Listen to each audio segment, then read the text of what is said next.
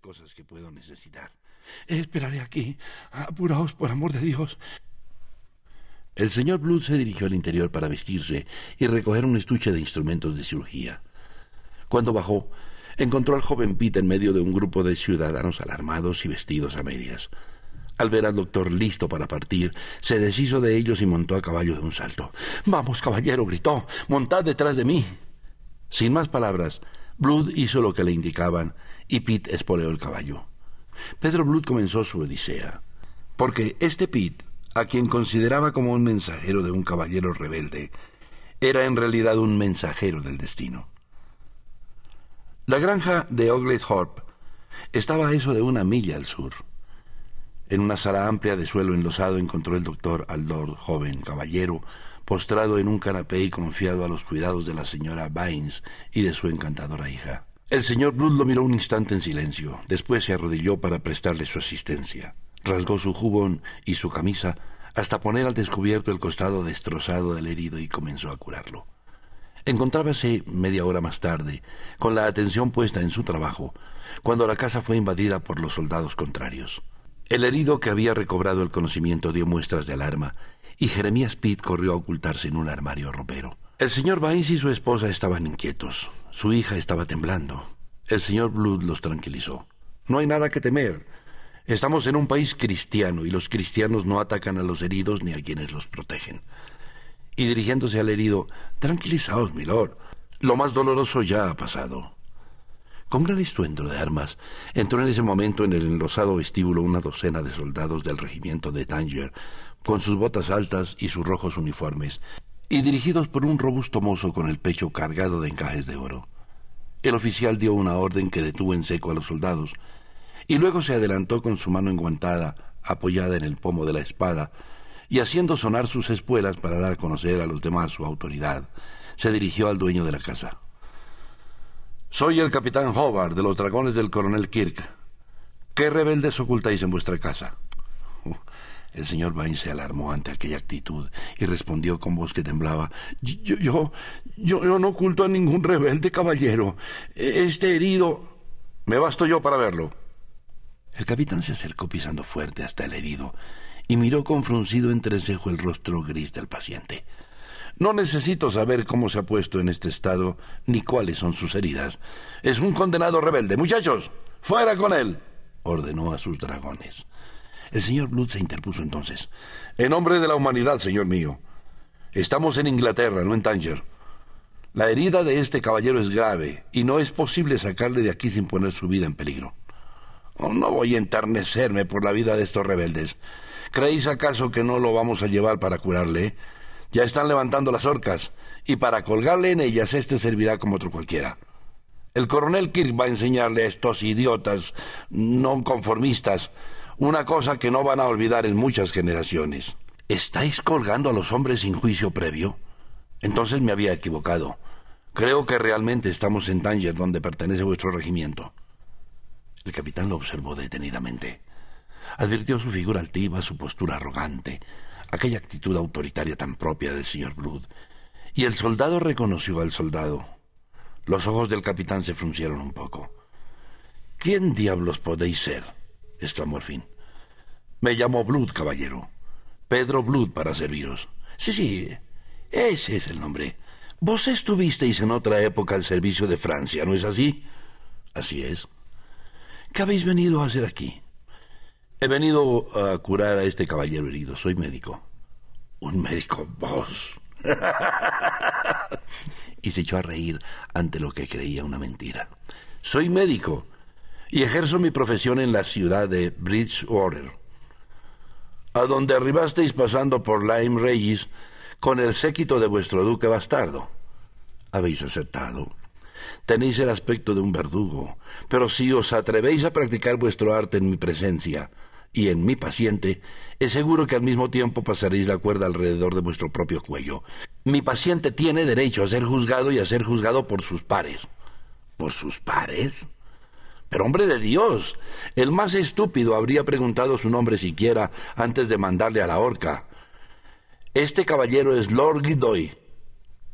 Como les ocurre con frecuencia a los fanfarrones, había en el carácter del capitán Hobart una buena dosis de timidez. El solo anuncio del rango de su prisionero le impresionó profundamente, porque le acordaba los títulos y su coronel tenía la mano dura para los torpes. Con un ademán detuvo a los hombres.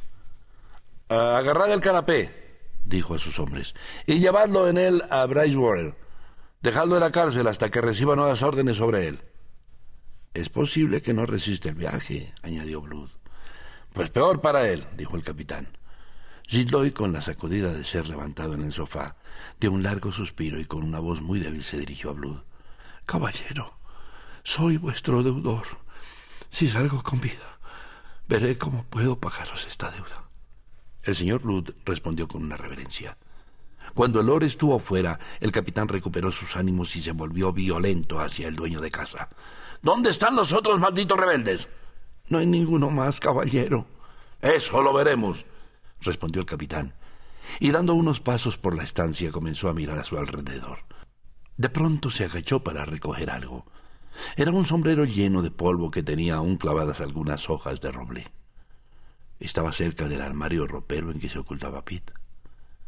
El capitán sonrió con malevolencia, se dirigió al armario y abrió una de sus macizas puertas y sacó de él al desdichado que lo ocupaba, y tomándolo del cuello preguntó ¿Quién diablos es este? ¿Algún otro noble? El señor Blood recordó las orcas del camino y le pareció ver suspendido de una de ellas el joven marino y respondió rápidamente Lo que acabas de decir, capitán. Ese hombre es el vizconde Pitt, primo de Sir Thomas Vernon, que está casado con la hermana de vuestro coronel Kirk, y que algún día será dama de la esposa del rey Jacobo. El capitán se quedó con la boca abierta y lanzó un horrible juramento. Todo esto es una mentira. Me parece que este hombre está burlándose de mí. Si eso es lo que creéis, colgadle, y veréis lo que sucede, contestó calmadamente Blood. Está bien, Llevadle también al calabozo en Bridgewater. Atada a ese individuo, agregó mostrando al dueño de casa. Vamos a enseñarle lo que se saca ocultando rebeldes. Hubo un instante de confusión. Vines luchó con los soldados protestando con energía. Las mujeres aterradas gritaron hasta que un terror mayor las hizo enmudecer. El capitán se dirigió hacia ellas y tomó a la joven por los hombros. Era una niña linda, de dorada cabellera que miraba al capitán con ojos lastimeros, pidiéndole misericordia, pero éste la hizo temblar besándola brutalmente. Dio media vuelta dejándola casi desmayada en brazos de su desesperada madre, y después se dirigió a los soldados. Llevad los prisioneros fuera. Yo me quedo a registrar la casa. Puede que haya más prisioneros escondidos. ¡Ey, llevamos también a ese! Dijo mostrando a Pedro Blood. Recién dos meses después, el 19 de septiembre de 1685, se hizo comparecer a Blood. Aquellos dos meses de encarcelamiento despiadado habían infiltrado en su ánimo un odio frío y mortal hacia el rey Jacobo y sus representantes. El señor Blood sobrevivió para ser incluido en una de esas tristes comitivas de prisioneros que, encargados a pares, fueron llevados de Bridgewater a Taunton. El compañero encadenado a él era el mismo Jeremías Pitt.